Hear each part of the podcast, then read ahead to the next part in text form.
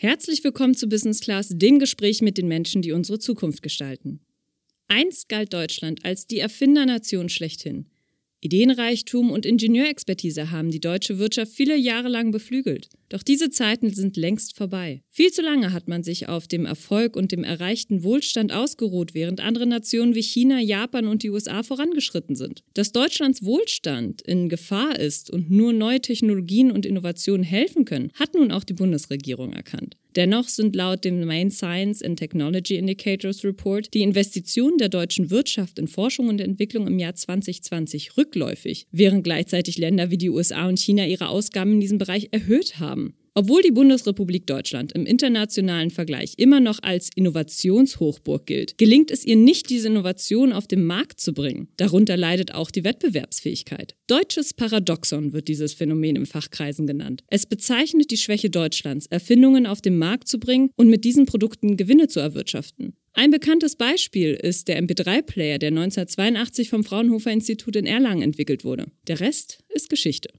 Deutschland mangelt es insbesondere an einer modernen Innovationspolitik sowie an geeigneten Strategien und einer erfolgreichen Umsetzung von Konzepten. Unser heutiger Gast, Rafael Laguna de la Vera, ist Direktor der Bundesagentur für Sprunginnovation, kurz Sprint, und beschäftigt sich genau mit dieser Problematik. Sprint wurde 2019 von der Bundesregierung gegründet, um disruptive Innovationen zu entdecken, zu fördern und weiterzuentwickeln. Kernfrage heute, kann Deutschland wieder eine Innovationsnation werden? Viel Spaß bei der heutigen Folge. Herzlich willkommen, lieber Raphael. Hallo Tilo. Kurzes Warm-up, lieber Forschung oder Wirtschaft? Äh, sorry, ich muss leider sagen beides. Das, das brauchen wir beides. Lieber gründen oder investieren? Lieber gründen. Ideen selbst entwickeln oder Ideen umsetzen? Egal. Hauptsache es geht vorwärts. Hauptsache es geht vorwärts. Man braucht beides. Genau. genau. Du, mit 16 hast du ja bereits dein erstes Softwareunternehmen, Elephant Software, gegründet und, und 15 Jahre später mit 31 deine erste Firma Mikado verkauft. Wie kam es denn dazu, dass du quasi das Gründergehen bei dir entdeckt hast und dann all in gegangen bist? Ja, ich glaube, das ist familiär begründet. Ich bin ja in Leipzig in der DDR geboren, wie man an meinem Namen unschwer erkennen kann. Ne? Äh, aber dort in einer Unternehmerfamilie äh, die ersten zehn Jahre gewesen. Mein Urgroßvater hat es irgendwie geschafft, seine kleine Maschinenfabrik, der hat Schuhmaschinen gebaut, ähm, äh, nicht äh, enteignen zu lassen, weil er es auf seine holländische Frau überschrieben hat. Also die waren auch schlau, wie, so wie Unternehmer halt sein müssen. Meine Eltern sind Dolmetscher, Übersetzer, freiberuflich gewesen. Vater Spanier, Mutter halb Holländerin, halb Deutsch, also gute gute Voraussetzungen. Das konnten die auch schon in der DDR machen und dann, als wir in den Westen sind, auch da weitermachen. Die haben dann auch die erste Skateboard-Firma Deutschlands gegründet, 1976, die Californian Products, weil wir einen verrückten Onkel im, äh, in Los Angeles haben, der die Dinger rübergebracht hat und dann haben die halt gleich eine Firma draus gemacht. Also, dass man das so macht, irgendwie äh, war normal in der Familie und deswegen habe ich da wahrscheinlich nie drüber nachgedacht. Jetzt bist du ja seit über 30 Jahren nicht nur als Unternehmer aktiv, sondern auch als Investor und bist seit Juli 2019 Direktor der Bundesagentur für Sprunginnovation. Welche Erfahrungen hat dich als Gründer, Unternehmer am meisten geprägt und welche Tipps würdest du da gern den Junggründerinnen mitgeben? Also ich glaube, das Allerwichtigste ist, eine Sache zu finden, für die man brennt. Also dass man irgendwie äh, sich in der Welt umschaut. Äh, ich hatte das Glück, mit zwölf Jahren halt die, die Mikroelektronik kennenzulernen im Westen und nach LA fliegen zu können in den Open Bookstore. Und das, das hab, da habe ich so Feuer gefangen, dass ich wirklich viel Freizeit, wenn es gerade eben ging, damit verbracht habe. Und dann kommt es einem nicht vor wie Arbeit.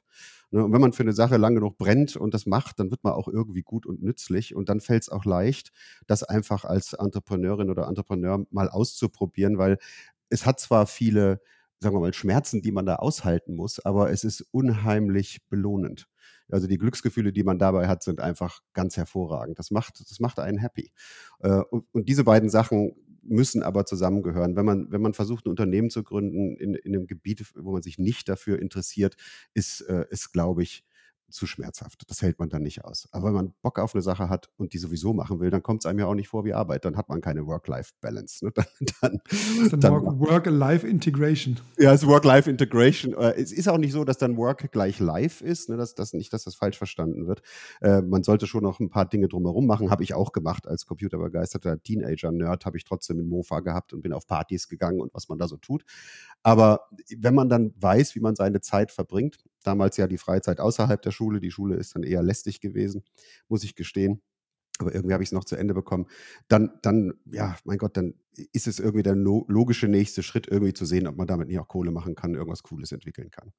2019 wurde ja Sprint vom Bundesministerium für Bildung und Forschung ähm, und dem Bundesministerium für Wirtschaft ähm, und Klimaschutz ins Leben gerufen. Was war denn die Ausgangsidee, die Ausgangsthese und was für ein Ziel wurde da formuliert? Man hatte erkannt, dass die Translation von Forschung in Wirtschaft und volkswirtschaftlichen Nutzen seit langem eigentlich nicht mehr funktioniert. Wir haben durchaus ja Gas gegeben bei der Wissenschaftsfinanzierung. Äh, das Budget des BMBF wurde ja sehr stark erhöht in den letzten zehn Jahren. Äh, die, die äh, Forschungsquote insgesamt in der Republik im Vergleich zum Bruttosozialprodukt ist auch noch ziemlich hoch. Also so, so düster ist das alles ja gar nicht. Aber irgendwie bricht es dann ab. Die ganzen äh, Firmen, die in Deutschland existieren, sind ja häufig vor 100, 150 Jahren gegründet worden. Auch durchaus als wissenschaftliche Ausgründung, also Bayer, Siemens, Bosch und wie die ganzen großen Namen sind, aber auch viele der Familienunternehmen, von denen wir heute ja noch eine gesunde Industrie äh, bereitgestellt bekommen. Nur hat die nach dem Krieg ja erstmal andere Probleme gehabt, dann mit inkrementeller Verbesserung die Stellung im Weltmarkt in den Traditionsindustrien gut behaupten können. Aber irgendwie merkte man erstens, das geht auch langsam vorbei. Ne? Also das Rückgrat, mhm. Automobilindustrie mhm. und so weiter. Zweitens sieht man, dass auch in diesen Kernindustrien, also in der, in der Medizin, in der, in der Chemie und so weiter, auch andere Länder da echt nach vorne preschen und uns überholen. Wir aber gleichzeitig hervorragende Wissenschaft machen. Und warum kriegen wir das nicht vor die Tür? Mhm. Und um mhm. das zu ändern, hat man gesagt, wir müssen einfach was tun. Man hat sich ein bisschen Vorbilder angeschaut in der Welt, vor allen Dingen die Defense Advanced Research Projects Agency, die DARPA, die relativ, äh, ich sag mal, verwaltungsarm und agil Sachen finanzieren kann, die quasi nachwissenschaftlich sind, die also Wissenschaft aus dem Wissenschaftspot nicht mehr finanziert werden können, aber die noch lange brauchen, bis sie ein Produkt sind. Ne? Das nennen wir das Tal des Todes, ne? dieses nach, äh, nach Wissenschaftsfinanzierung, aber vor Produkteinführung. Das ist besonders groß in Deep Tech und Medizin, nicht so groß in Software. Ne? Da geht es äh, deutlich schneller. Und genau da sind die Lücken, aber auch genau da äh, ist, sind natürlich Riesenchancen für neue Industrien. Die Ursache liegt die eher darin, dass diese Innovationen und Technologien nicht genug entdeckt und gefunden werden? Ist es die Finanzierung oder ist es nicht auch die Sichtbarkeit? Oder was ich auch mal beobachte, ist, wir arbeiten ja viel auch mit dem Silicon Valley zusammen, dass die sich einfach deutlich besser verkaufen können. Ich sehe oftmals dort, ähm, weiß ich nicht, eine Website, die ist so geil, da die, die saugt förmlich deine Kreditkarte rein, sage ich jetzt mal. Aber das Produkt dahinter ist so ein bisschen hier noch ein bisschen buggy. Ja. Hingegen in Deutschland habe ich oftmals deutlich bessere Technologie, deutlich äh, smartere und schlauere ähm, äh, Leute und ein wahnsinnig tolles Produkt. Aber wenn ich mir die Website angucke oder wie sie sich präsentieren und ihr Storytelling ist, das ist oftmals äh, ja nicht sonderlich ähm, erquickend und so, dass jemand sagt, wow, jetzt lass mich mal da investieren oder lass mich da dir helfen, dich groß zu machen. Ähm, wo siehst du da die Ursachen? Ja, es gibt natürlich einige, ne, die, du hast ein paar schon angesprochen. Also ich glaube nicht, dass es an guten Ideen und Erfindungen und Leuten, die, die coole Sachen machen und die schlau sind auf ihren Gebieten mangelt. Nur gehen die dann häufig halt in Firmen äh, in den USA oder, oder mhm. anderswo hin, um sich zu verwirklichen oder gehen in die USA oder wenn sie eine Firma machen, dann gründen sie die in den USA, auch wenn vielleicht das ganze Team hier sitzt. Ne? Diese Beispiele haben wir auch häufig. Und wenn es dann klappt, gehen wir in den USA an die Börse, wie bei BioNTech und CureVac und so. Ne? so das heißt, es äh, existiert da einfach in den USA einfach ein wesentlich besseres Ökosystem. Das fängt bei der Bildung an. In den Schulen wird den Leuten beigebracht, wie sie pitchen. Also die Kinder machen da PowerPoint-Präsentationen und lernen einen Verkaufspitch. Hm, hm. Also das heißt, wenn, wenn da irgendwie, du hast eine Hausarbeit und musst irgendein Referat halten, ne? bei uns ist das eine ziemlich dröge Veranstaltung und niemand bringt dir bei, wie man was pitcht. Und, ne? und die tanzen da vorne rum und verkaufen dir das, dass du danach nur noch fragen willst, wo muss ich unterschreiben. Und wir heißt, lernen unseren Namen zu tanzen, ja. ja, ja. oh Gott, don't, don't get me started, ja.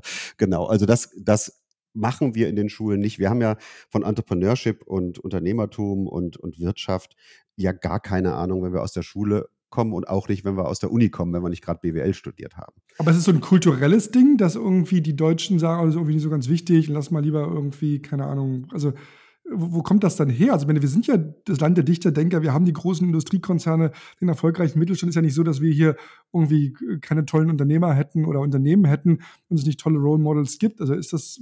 Ja, das äh, reflektiert sich nicht im Curriculum der Schulen und der Unis. Ne? Also die, die, ich meine. Es legt da keiner Wert drauf einfach. Ja, weißt du, unser, unser Schulsystem ist ja so, ich mache immer gerne den Joke, wenn, wenn jemand aus, aus, dem, aus Preußen von 1820 oder sowas jetzt nach Deutschland käme, der wäre ziemlich verwirrt oder die, ne? Über die Straßen gehend, ne? die Autos und Handys und Pipapu und dann geht sie in die Schule und fühlt sich zu Hause. Hm. Da hat sich hm. einfach nicht die Entwicklung, die draußen in der Welt passiert, äh, wiedergespiegelt. Ne? Und wir gehen ziemlich, wir gehen ziemlich blöd da raus. Also ich hatte das große Glück, in einer Unternehmerfamilie aufzuwachsen, dann lernst du das halt unter dem Schreibtisch. Aber wenn du das Glück nicht hast, wo, wo willst du es lernen? Wer bringt dir das bei? Das ist auch kein Lebensaufbau. Wir, wir, wir hetzen hinter irgendwelchen Scheinen her. Das merkst du schon übrigens, wenn du Bewerbungsprozesse machst, das wirst du ja auch erlebt haben. Wenn du, wenn du in den USA zum Beispiel Bewerber hast, ne, die, die schon sehr erfolgreiches Berufsleben hinter sich haben, die fangen immer mit dem Letzten an, was sie gemacht haben und gehen dann mhm. rückwärts und landen eigentlich sehr selten in ihrer Universitäts- oder Schulausbildung. Das interessiert keinen Menschen mehr, wenn du 30 Jahre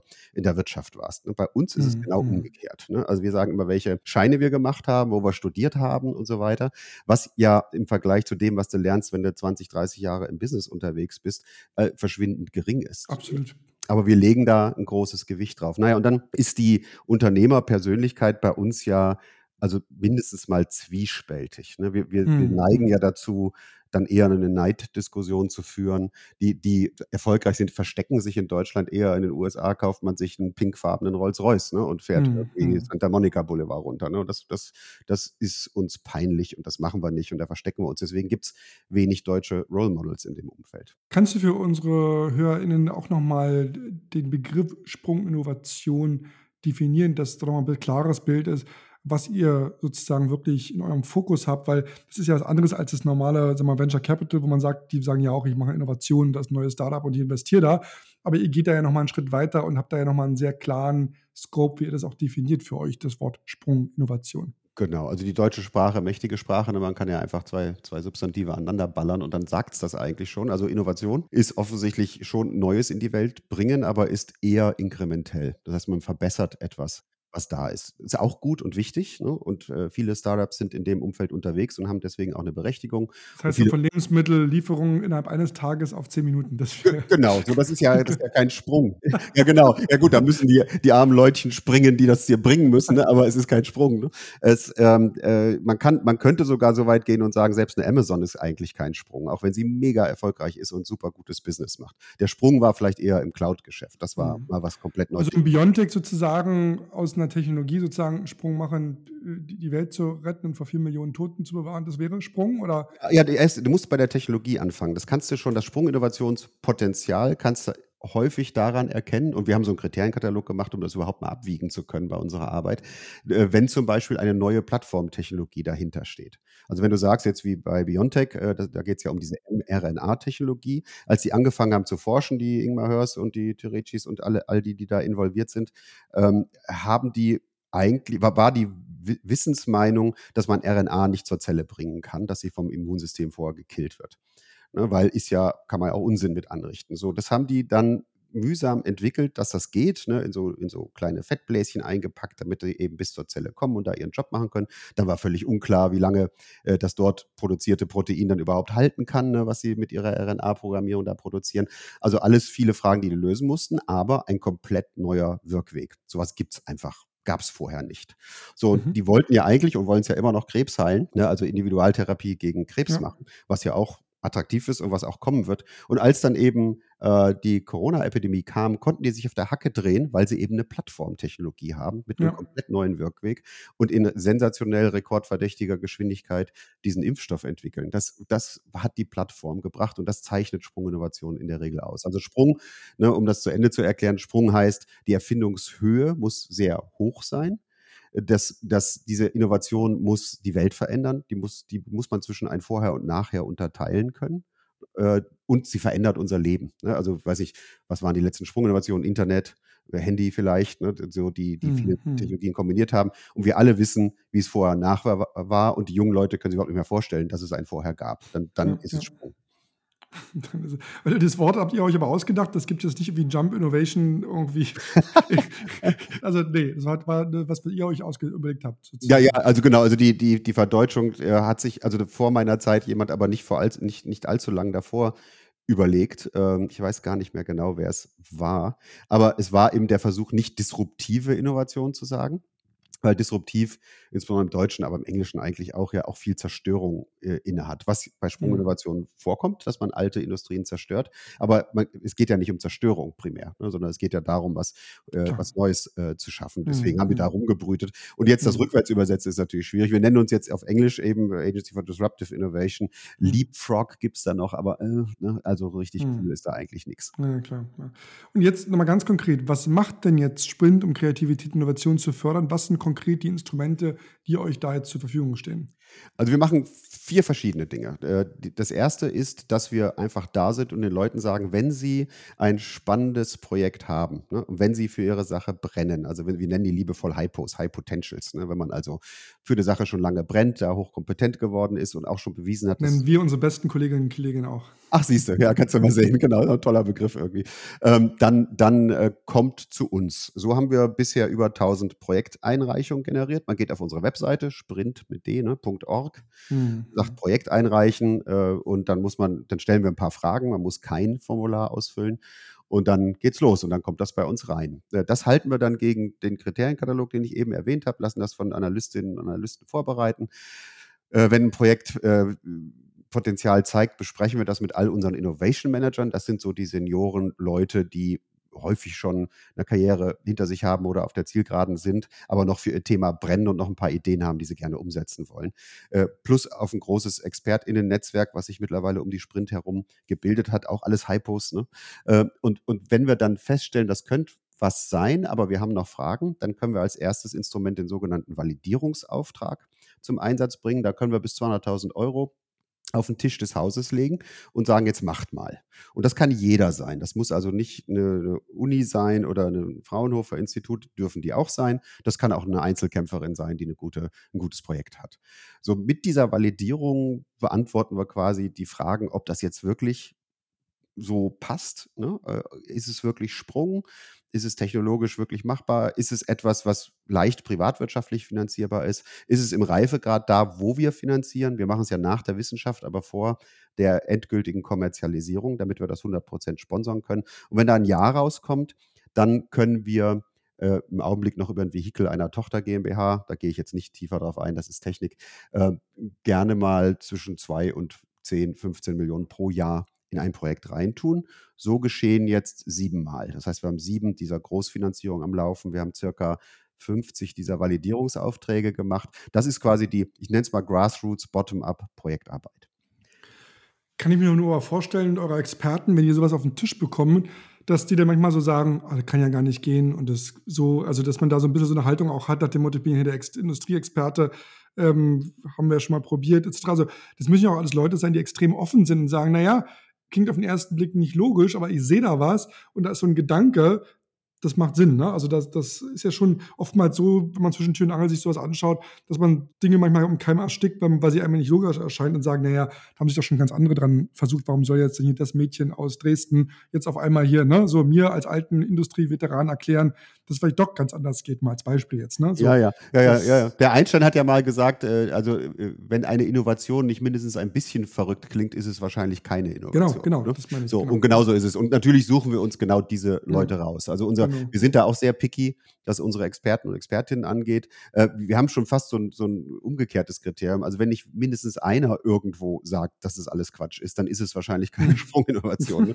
Also man muss da aufpassen, auch bei den eigenen Reflexen. Es gibt natürlich Abbruchkonditionen, wie zum Beispiel, wenn wir feststellen, die ganze tolle Maschine hier ist ein Perpetuum mobile. Da glauben wir an so ein paar Basics in der Physik, aber dann muss man auch aufpassen, dass man nicht zu sehr an die Lehrmeinung zum ja. heutigen Zeitpunkt glaube, weil viele Sprunginnovationen haben halt gezeigt, dass es trotzdem geht. Ne? Also das ganze Internet hätte nie funktionieren dürfen in der Größenordnung, aber tut es irgendwie trotzdem. Ne? Oder wie der Stefan Hell, den ich gern nehme, ne? der, der gab es in der optischen Mikroskopie äh, die sogenannte AB-Grenze, das hat was mit der Wellenlänge des Lichts zu tun und da wurde gesagt, bis 200 Nanometer können wir optisch auflösen und mehr nicht. So, der baut jetzt gerade ein 1 Nanometer optisches Mikroskop. Hm, ne? hm. Geht scheinbar doch, brauchte der hm, aber 25 hm. Jahre und hatte große Schwierigkeiten, die Finanzierung für das Projekt zu machen. Nee, genau genau. Das ist, äh, das ist das Kriterium. Das zweite Werkzeug, was wir haben, ist Top-Down. Da suchen wir uns die großen Fragen der Zeit. Ne? Also meinetwegen, äh, wie können wir, wenn ein Virus mal im Körper ist, äh, das, das Problem lösen, ohne dass der Unheil anrichtet. Oder wenn wir erneuerbare Energien rauskriegen wollen, dann müssen wir Energiespeicher machen, die lange halten und billig sind. Ne? Oder wenn wir aus der äh, Computing-Misere rauskommen wollen, in der wir stecken, äh, die im Wesentlichen begründet ist, dass die von Neumann-Architektur schon bald 80 Jahre alt ist, ähm, die Dinger verbrauchen viel zu viel Energie. Ne? Sie, es muss nicht alles digital sein, was wir machen. Gibt es irgendwelche neuen, interessanten Computerarchitekturen jenseits von, von Neumann, jenseits von Quantencomputern, über die ja alle reden, die jetzt ganz oben im Hype-Cycle mhm. sind. Aber was gibt es denn da noch? Ne? Und sowas rufen wir dann raus und sagen, habt ihr da Lösungen? Mhm. Und mhm. ähm, das sind die Challenges, derer wir derzeit vier Stück am Start haben. Die erste war die Antivirale Wirkstoff-Challenge. Die zweite war Carbon Capture and Utilization, also CO2 nicht nur aus der Luft holen, sondern in, in wertvollen Produkten verstetigen, um die Gesamtkosten zu drücken.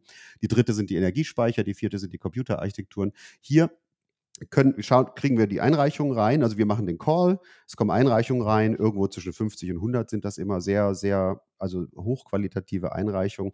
Wir haben eine Jury äh, sitzen, die sich die alle anschaut und da wählen wir Gewinner aus, zwischen 5 und 12 sind das äh, jeweils. Die kriegen dann erstmal für ein Jahr Geld. Das ist dann gern mal eine halbe Million oder auch mehr mhm. äh, dass die losarbeiten können. Wir coachen die, wir begleiten die, wir vernetzen die, wir vernetzen die untereinander, wir bringen andere Expertinnen und Experten von der Seite rein. Und nach einem Jahr sitzt die Jury wieder da und schaut sich den Fortschritt an mhm. und, und gibt, gibt sogar noch mehr Geld dann fürs nächste Jahr für die Teams, die guten Fortschritt gemacht haben. Und dann so rinse and repeat, ne? Und in der Hoffnung, dass dann mindestens eine Lösung, die das Problem löst, wirklich dabei rauskommt. Das sind so, ich habe jetzt mal die zwei wichtigsten ja. Instrumente. Es gibt noch, es gibt noch ein paar mehr, aber die, die ähm, mhm. wir, kommen wir vielleicht später nochmal drauf.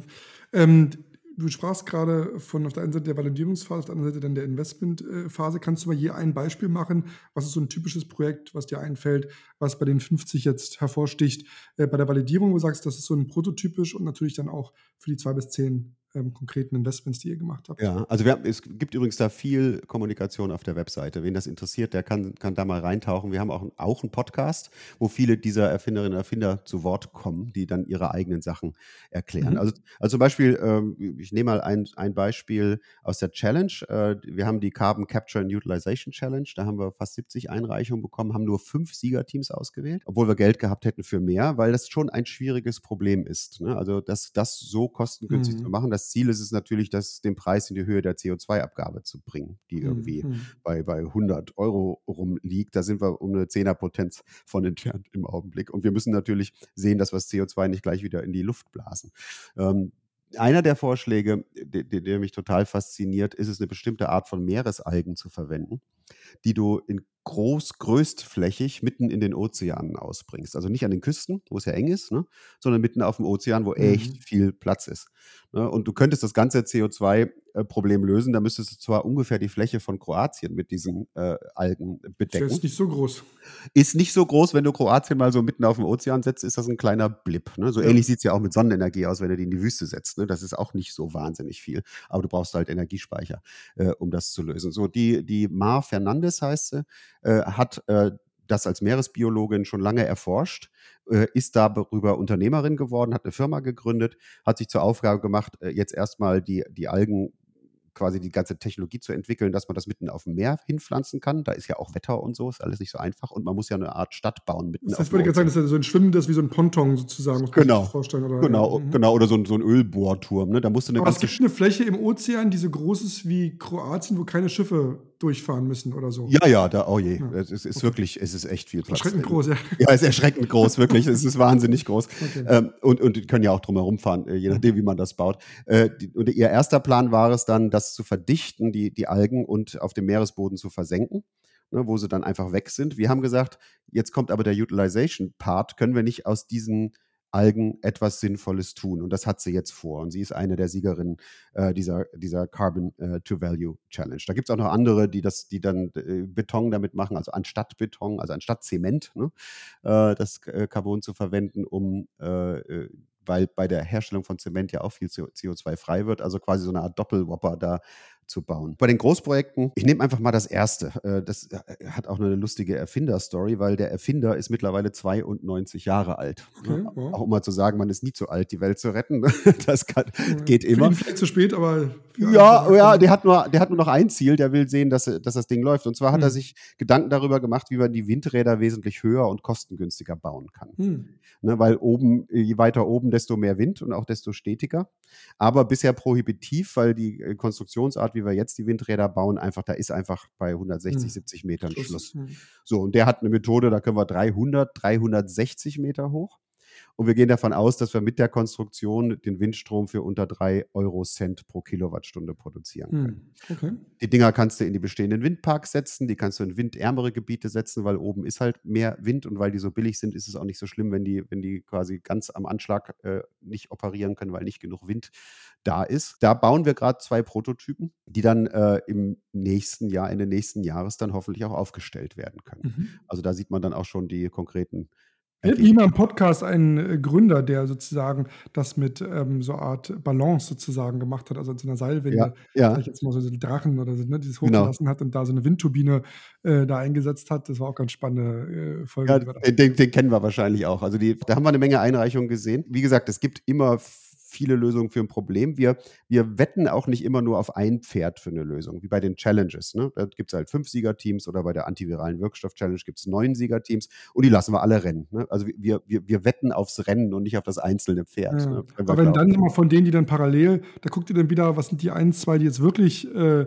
gezeigt haben, dass es echt vorwärts geht und dass es klappen kann und da geht ihr dann nochmal all in. Da gehen wir dann all in, genau. Das ist das Ziel. Ne? Dass wir da quasi rausfiltern, dass wir vielleicht Teams auch zusammenlegen, ne? die, die beide einzeln vielleicht nicht genug sind, aber wenn sie zusammenarbeiten, wir, wir machen den Austausch, wir begleiten die mit richtig tollen Leuten. Also bei der antiviralen Wirkstoff-Challenge hatten wir gerade unsere Challenge Days, heißen die, mhm. wo sich alle getroffen haben. Da war dann auch der Ingmar Hör und der Eike Latz, das ist der beste Immunologe in Europa oder vielleicht auf der mhm. ganzen Welt, äh, die dann sich da in die Teams gemischt haben und die deren Fragen beantwortet haben und äh, die dann eine Vernetzung haben, sodass sie auf die auch weiter zugreifen können. Also wir versuchen da wirklich aktiv aktiv zu, äh, zu inkubieren. Ne, dass, dass die alle die bestmögliche Chance haben, sich da prima zu entwickeln. Und wenn am Ende drei gute Lösungen dabei sind, auch gut. Also ja. dann, wunderbar. Die müssen aber alle aus Deutschland kommen. Es muss alles made in Germany sein. Nein, muss es nicht. Nee, tut es auch nicht. Äh, die die äh, Challenges sind europaweit. Das heißt, du darfst auch in Spanien oder sonst wo sitzen und das machen. Wenn wir dann in die große Projektfinanzierung gehen, muss die Firma, die das macht, in Deutschland gegründet ah, okay. werden. Aber die Leute können herkommen, wo sie wollen. Hm, hm, okay. Und jetzt klingt das alles wahnsinnig aufwendig. Wie viele Leute hast du eigentlich da in deinem Team?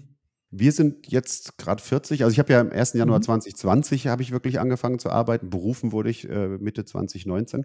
Äh, und seitdem haben wir 40 Leute aufgebaut. Das sind acht Innovation Managerinnen und Innovation Manager, also diese Seniorentypen. Das sind so 10, 12 Projektmanagerinnen und Projektmanager und AnalystInnen, die quasi die, die operative Seite machen. Und dann haben wir natürlich, weil wir eine Bundesagentur sind, noch die Bundeshaushaltsordnung einzuhalten und solche schönen Sachen zu machen. Deswegen haben wir äh, in der Verwaltung Leute, die diesen Apparat bedienen und sozusagen das Übersetzungsgetriebe in der Innov Innovationsmaschine dann sind. Und, und, das ist alles finanziert aus Steuergeldern? Ja, genau. Also wir haben, wir haben dieses Jahr so um die 80 Millionen Euro zur Verfügung, nächstes Jahr so um die 170 Millionen. Also wir bauen ja noch auf. Ne? Die Challenges laufen über ein paar Jahre, die Projekte laufen über ein paar Jahre. Das heißt, jedes neue Projekt kommt da ja sozusagen on top. Das politische Ziel war mal der Sprint über zehn Jahre eine Milliarde zu geben. Äh, wenn wir die gute Arbeit so weitermachen, denke ich, dass wir das wahrscheinlich äh, sch schneller erreichen werden und, und, und wahrscheinlich mehr machen. Gibt es da noch mal so ein greifbares Ziel? Klar, eine Milliarde jetzt in, in zehn Jahren auszugeben, ja, aber, aber es gibt noch so ein anderes Ziel, wo ihr sagt, es sollen X-Companies sein oder wir wollen mindestens drei Dinge wirklich richtig groß gemacht haben. Also gibt es da so noch so. Ja, also, also du, es ist natürlich so, wir können ja jetzt erstmal nur Sprunginnovationspotenzial ermitteln um zu wissen, ob es eine ist, musst du es halt machen. So, und wie lange das dauert, ist ein bisschen schwer zu berechnen. Das geht bei Wirkstoffen noch am allerbesten. Also ein anderes Projekt, was wir groß finanzieren, ist wieder eine neue Wirkstoffplattform, wo wir als allererstes gegen Alzheimer mit vorgehen möchten. Da gehen wir in die klinische Phase 2 mhm. und, und, sehen dann auch schon, relativ also, weit. Mhm. ja, da, das ist schon also relativ weit. Das heißt, da müssten wir in drei, vier Jahren wissen, ob das klappt oder nicht. Und das ist natürlich auch der Benchmark. Wir haben natürlich davor eine Menge KPIs, dass wir sagen, also wir wollen mindestens zwei Challenges pro Jahr starten. Ne? Wir, wir wollen versuchen, den, den Anteil der hochqualitativen Einreichungen so auf eine bestimmte Flughöhe zu bringen. Da sind wir jetzt schon. Die wir mit unserer Kapazität auch bearbeiten können, weil natürlich ist die Pipeline, würde ein VC sagen, der Projekte, die reinkommen, ganz entscheidend, ne, ob du gute Sachen findest oder nicht. Ne.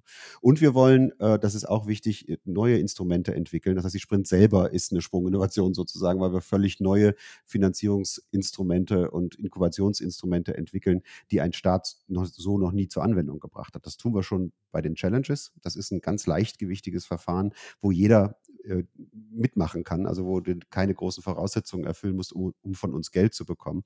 Und das wollen wir noch wesentlich weiter ausbauen. Das sind so die, die Ziele unterwegs sozusagen, um die Maschine Sprint so hinzustellen, dass sie eben Sprunginnovationen generiert. Wenn das mal läuft, wenn wir mal in drei, vier Jahre weiter sind und wir die ersten Erfolge haben, dann kann man auch viel besser abwiegen, wie viel Sprunginnovation wir auf die Straße bringen werden mit dem Geld, was hier investiert wird. Ist natürlich so, ähnlich wie bei einem VC, wenn auch nur eins von diesen Dingen klappt, also sagen wir mal, das Alzheimer-Medikament klappt, dann haben wir die Milliarde zehnmal reingeholt. Ich sagen, das ist ja, ja, das ist ja das Gute bei euch. Ne? Es muss ja nicht alles klappen, sondern es reicht ja, das eine, einer, der eine aus, aus 100, ja. Genau. Ähm, wo ist denn die Brücke zwischen auf der einen Seite sozusagen dem Forschergeist und dem Unternehmertum? Also gibt es sozusagen auch Möglichkeiten für Unternehmen zu sagen, hey, das finde ich spannend. Also ich bin jetzt hier, was sagen wir als Beispiel Bayer, äh, ihr macht da jetzt gerade was, ähm, neue medizinische Plattform, Alzheimer finden wir auch spannend. Also wie, wie ist da die Brücke auch zu der äh, deutschen Wirtschaft und zu anderen Unternehmerinnen und Unternehmern?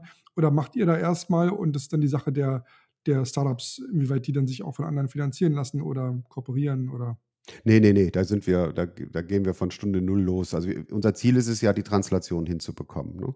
Und viele der Projekte kannst du natürlich nur in Zusammenarbeit mit der Industrie oder mit dem Privat und oder mit dem privatwirtschaftlichen Finanzierungssektor dann fertig bekommen. Weil wir können ja nur die vorkommerzielle Entwicklung finanzieren und du musst ja dann irgendwann mal anfangen, auch dein Go-to-Market, dein Geschäftsmodell zu planen und so weiter. Dafür brauchst du anderes Geld, weswegen wir mhm. sehr offene Türen für alle, die da Interesse haben, haben. Also zum Beispiel jetzt die, die äh, antivirale Wirkstoff-Challenge, äh, da ist das erste Jahr rum, die Jury kommt zusammen, die Teams pitchen. Da laden wir alle, die Interesse haben, äh, also wenn ich jetzt Investor bin, der, der ja in diesem Medizinbereich, sage ich jetzt mal, da unterwegs ja, ist, der hat sich eingeladen genau. und genau. Und vorbeikommen und dann dürfen die sich genauso die Pitches wie die Jury anhören, genau dieselben Pitches. Ne? Und wenn dann ein privatwirtschaftliches Interesse besteht, zu investieren, dann bringen wir die mit den Teams zusammen und passen ein bisschen auf, dass die Teams sich nicht über den Tisch ziehen lassen. Ne? Also wir sind da schon mit einem Auge drauf, ne? dass es ein guter Deal wird für die Firma, denn unser Interesse ist es ja, dass, dass das Ding hier bleibt dass das Ding auch, auch äh, sagen wir mal, in der Kontrolle der Gründerinnen also amerikanische, und chinesische Investoren sind nicht gewünscht, es müssen europäische Investoren sein, oder? Ja, ja nein, das würde ich so auch nicht sagen. Also die dürfen nur eben nicht Dinge in den Vertrag schreiben, dass sie quasi die Kontrolle über das Ding übernehmen. Ne? Also, oder dass sie das ihr Headquarter nach San Francisco Headquarter verlegen oder ich kaufe jetzt 75 Prozent von der Firma oder ich habe eine Sperrminorität und entscheide bei der jeder, jeder nächsten Finanzierung mit. Da sorgen wir dafür, dass die Termsheets so sind, dass das Zentrum der Firma auch langfristig hier in Deutschland oder Europa bleiben kann. Das ist ja unser, unser Auftrag und es wäre, und das passiert heute ja andauernd. Ne? Immer wenn, wenn dann so ein Durchbruch geschafft ist von der Firma, wird es halt ins außereuropäische, weg, äh, außereuropäische Ausland weggekauft. Und das gilt es natürlich zu verhindern. Aber könnt ihr es denn wirklich verhindern oder ist es nicht am Ende des Tages, weil ihr ja auch kein Mehrheitseigner seid, äh, denn die Entscheidung des Unternehmers? Wenn der sagt, Mensch, aber hier in, keine Ahnung, Boston, in wo auch immer, die Rahmenbedingungen so viel besser und da kriege ich nochmal hier ein dickes Geld vom Investor und der, mein anderer Investor will das unbedingt. Also könnt ihr es denn wirklich verhindern? also blockieren? wirklich, wirklich letztendlich verhindern wahrscheinlich nicht. Also das ist eher ein moralischer Druck, den ihr da aufbaut. Ja, äh, also ja, also ich, ich sag mal so, die meisten wollen das ja auch gar nicht. Ne? Also die, die meisten dieser, dieser Leute sind ja und das zeichnet die Hypos aus, die sind wirkungsorientiert und interessenorientiert. Weißt du, Kohle ist, ist maximal Punkt drei. Ne, die wollen ihr Projekt auf die Straße bringen und damit Wirkung entfalten. Wenn wir natürlich merken, das geht nur, wenn wir das Ding nach Boston tun, ne, dann be my guest, dann müssen wir das halt machen. Also wenn wir Alzheimer heilen, ehrlich gesagt, ist es auch ein bisschen egal, ob das in Boston ist oder in Deutschland. Mir wäre es natürlich viel lieber, wenn es in Deutschland oder Europa ist. Ne? Aber wenn es hier nicht geht, weil wir hier das Geld nicht kriegen oder so, oder weil eben Bayer nicht mitmacht, aber Bristol Myers Squibb mitmacht, dann, dann wird das am Ende dann sicherlich auch passieren und da würde ich mich auch nicht sperren. Die ganz harten Fälle, da gibt es dann schon ein Wirkhebel. Ne? Wir haben ja mittlerweile ähm, äh, im Wirtschaftsministerium eine Entscheidungsgewalt sitzen, wenn solche großen, wichtigen Übernahmen passieren. Ähm, das ist mit der Siltronic zuletzt passiert, diese, diesen äh, Wafer-Herstellern. Äh, da, Was Hersteller? Entschuldigung? Äh, die, die, stellen, die stellen quasi diese, diese zapfenartigen Rohlinge äh, für die Produktion von Silizium-Wafern her. Mhm. Ne, davon gibt es nur fünf Firmen in der Welt Das ist halt jeder Chip braucht, braucht das. Ne? Ja. Und eine haben wir nun mal in Deutschland, die gehört zur Wacker Chemie und die wollten die verkaufen an den Taiwanesen. Und da hat das Wirtschaftsministerium einfach Nee gesagt und dann passiert das nicht. So einfach ist es. So einfach ist das, wenn das einen gewissen Status hat, was da, was da kommt. Also ich sag mal so, wenn wir uns da wirklich mal zerlegen sollten mit den Gründerinnen und Gründern, aber es ist für Deutschland e-, enorm wichtig ist, dass es hier bleibt, dann gibt es auch noch das Instrument. Aber ich glaube nicht, dass wir das je zum Einsatz bringen müssen. Nun hast du ja einen guten Blick auch, was im Ausland passiert. Du sagtest, in Amerika gibt es auch ähnliche Agenturen etc. Was brauchen wir denn jetzt neben den Dingen, die ihr macht als Sprint, sonst noch an Rahmenbedingungen oder Unterstützung von der Politik? Also reicht das jetzt aus, was ihr da habt, um das jetzt vorwärts zu bringen? Ist das jetzt der richtige Schritt oder sagst du, eigentlich bräuchst du noch Punkt 1, Punkt 2, Punkt 3, damit wir hier wirklich endgültig super aufgestellt sind? Ja, also das ist vielleicht eine gute Gelegenheit, das nächste Instrument der Sprint zu erwähnen, denn natürlich gibt es eine ganze Reihe von Dingen, äh, wo die Rahmenbedingungen nicht stimmen ne, und wo wir unsere Arbeit letztlich nicht erfolgreich machen können, wenn wir die nicht lösen.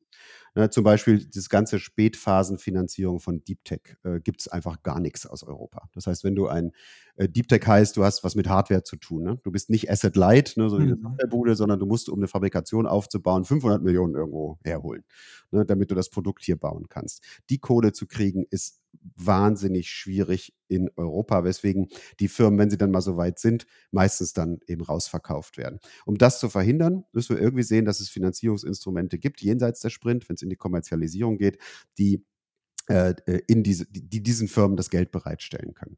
Das entwickelt sich so langsam. Wir sehen schon einzelne Deals wie jetzt ESA Aerospace oder IQM, ne, das hast du dann ja gehört in München, ne, äh, die es schon Mhm. schaffen, größere Runden zu raisen. Die sind aber immer noch klein im Vergleich zu dem, Wollte ich gerade sagen, also in dem Fall, was sozusagen eigentlich sie eigentlich brauchen und um dann wirklich auch so ein World-Changing ähm, Setup dahin zu legen, das ist natürlich nochmal eine andere Nummer. Ne? Genau, und deswegen, deswegen äh, haben wir Vorschläge unterbreitet, wie es diesen Finanzierungskreislauf, nennen wir das, zu flicken gilt, also wo die Löcher sind. Übrigens findet man auch alles auf unserer Webseite unter Magazin, diese Papers, die ich hier erwähne. Mhm. Ähm, zweites Thema ist, man muss Grundlagen schaffen für manche Technologien. Die sind so teuer in ihren, in ihren ähm, Herstellungsprozessen. Mach mal ein Beispiel. Äh, Chipfertigung ist, glaube ich, das prominenteste. Ne? Also eine, Mhm. Chip, eine Chipfabrik kostet heutzutage so um die 20 Milliarden Euro. Echt, ja? Dollar. Wow. Mhm.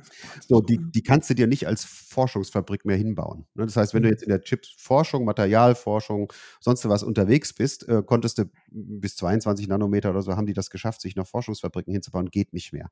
So, wir haben aber in Europa keine Fabrik, die in der Lage ist, äh, sogenannte Leading Node Size Chips, also Mhm. 5, 4, 3 Nanometer zu bauen. Weswegen wir vor zweieinhalb Jahren mittlerweile angefangen haben, eine, eine Chips-Strategie zu formulieren. Wir haben festgestellt, dass die deutsche Industrie nicht in der Lage und auch nicht willens war, in diese Bereiche zu investieren, eben 20 Milliarden. Ne? Das hatte einfach keiner von denen. Mhm. Und sie haben da auch kein Geschäft. Ne? Also sie bauen Mhm. eben nicht die Chips für dein iPhone oder für den Server, sondern sind irgendwie im Aber auch nicht die Ambition, das zu tun, oder? Nee, auch nicht die Ambition. Äh, so, was machst du jetzt? Wir haben es selber nicht, dann muss man sich Partner suchen. Und es fügte sich so, dass die Amerikaner auf uns zugekommen sind, die schon davon vor zweieinhalb Jahren, das Schattenkabinett von Joe Biden davon sprach, dass man äh, einen Chips Act machen wird in den USA, weil in den USA geht es genauso. Ne? Die ganze Fertigung findet in Taiwan und Südkorea statt. Das kann denen nicht gefallen.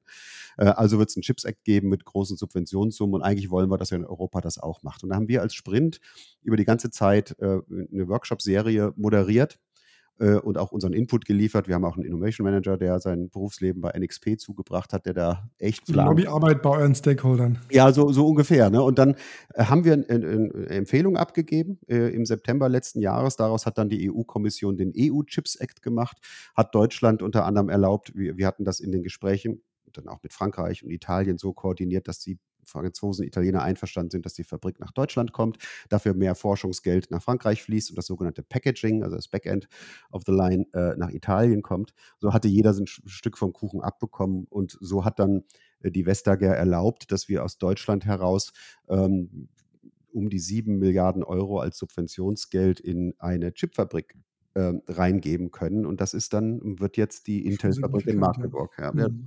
so, das sind so, oder IP-Transfer, noch ein anderes Beispiel, so was ein bisschen abstrakter ist. Ein großer Grund, warum die Translation nicht funktioniert, ist, dass die Ausgründung aus den Unis und den außeruniversitären Einrichtungen, also Fraunhofer, Max Planck und so, sehr, sehr schwer gemacht wird. Weil die Erfinderinnen und Erfinder, die das Zeug entwickelt haben, müssen es dann von ihrer eigenen Alma Mater abkaufen. Diese Verhandlungen ziehen sich gerne mal über ein Jahr oder anderthalb in, hin und enden häufig damit, dass das Intellectual Property in, der, in, der, in dem Institut bleibt, aber lizen nur lizenziert wird, dass sie Cash hinlegen müssen, irgendwelche Meilensteinzahlungen machen müssen. Wenn du aber ein Startup gründest, hast du alles außer Cash. Und ein Investor findet das gar nicht gut, wenn er dir Geld gibt und du gibst es der Uni.